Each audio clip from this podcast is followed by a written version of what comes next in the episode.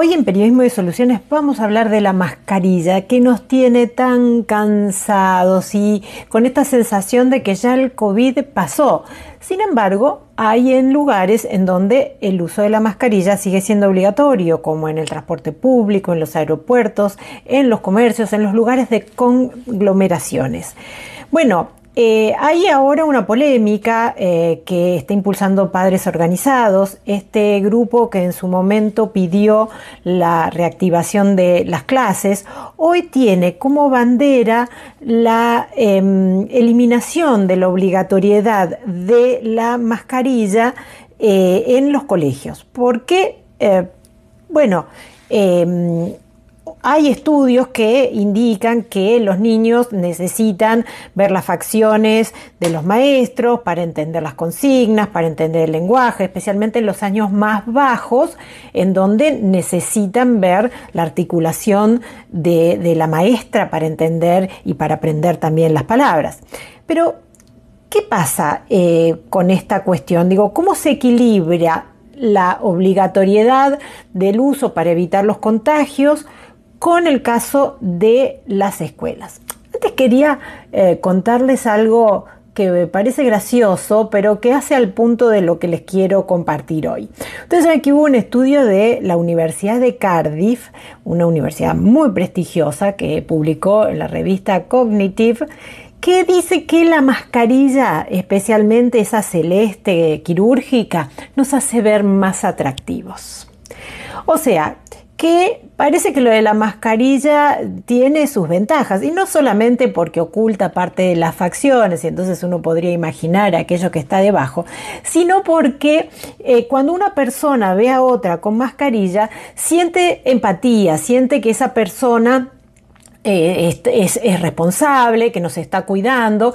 Y de hecho, cuando uno entra en un lugar donde todo el mundo usa mascarilla, es más fácil ponérsela y uno se siente eh, en falta. Entonces, en este punto de la responsabilidad que transmite la mascarilla, es que se ancla el reclamo. ¿Por qué? Porque la política, que es la que dispone la obligatoriedad, es la primera que se la sacó.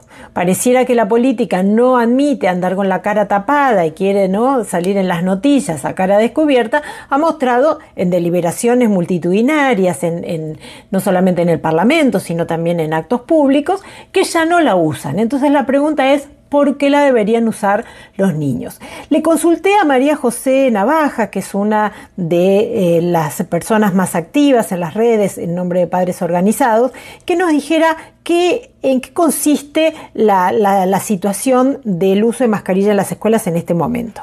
Actualmente, el escenario de los mandatos de máscaras, del uso obligatorio del barbijo, es bastante diverso si uno mira los distintos países, tanto en América como en Europa.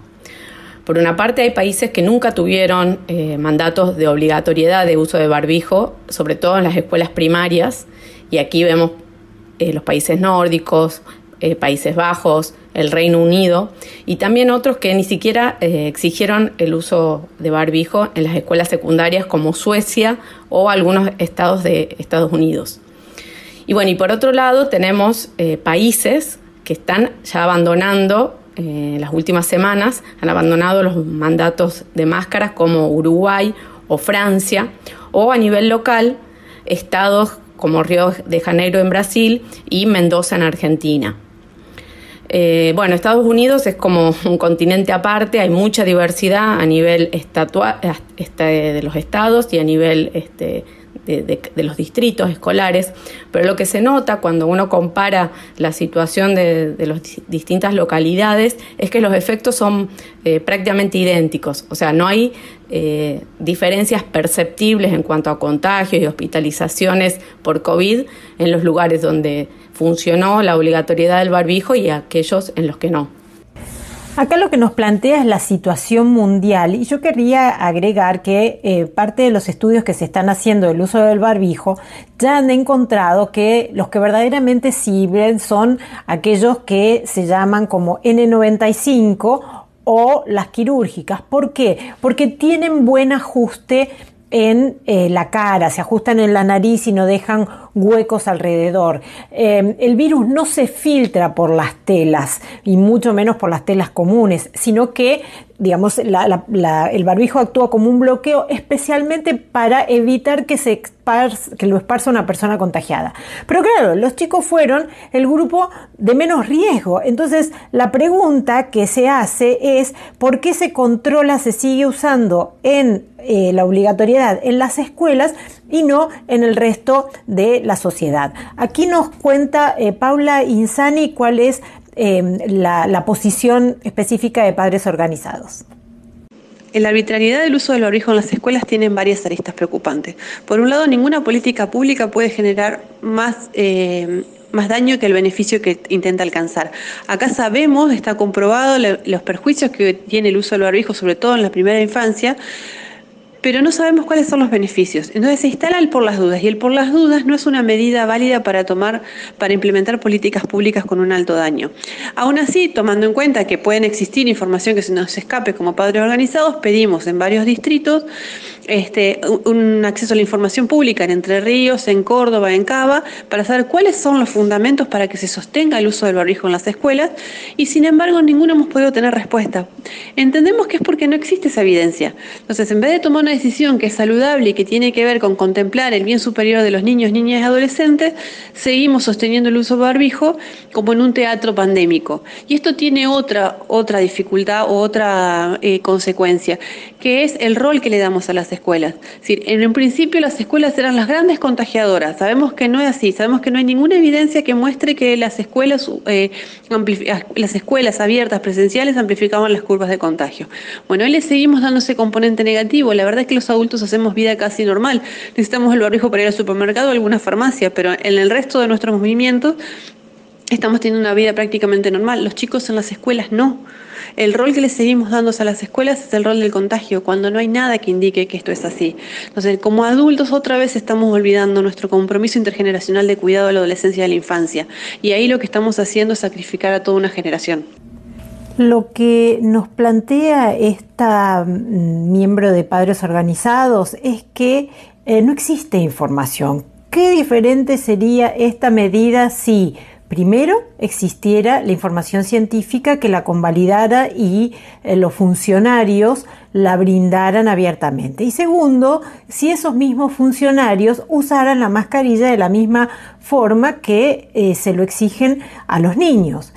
Y acá, más allá de eh, los argumentos que plantea que son válidos, em, no desmienten el hecho de que la mascarilla no solamente es una barrera protectora que de todas las medidas que se tomó eh, durante eh, la, epidemia de la pandemia de COVID resultaron de las más efectivas en cuanto al bloqueo de la transmisión, sino que además son válidas para la, detener las enfermedades respiratorias que em, en el país antes del coronavirus también tenían eh, muertes que superan las 28.000 personas por año de acuerdo a eh, los últimos informes del Ministerio de Salud publicados antes de la pandemia, como les decía, pero que bueno, tienen también esa em, desconfianza que nos generan los datos públicos.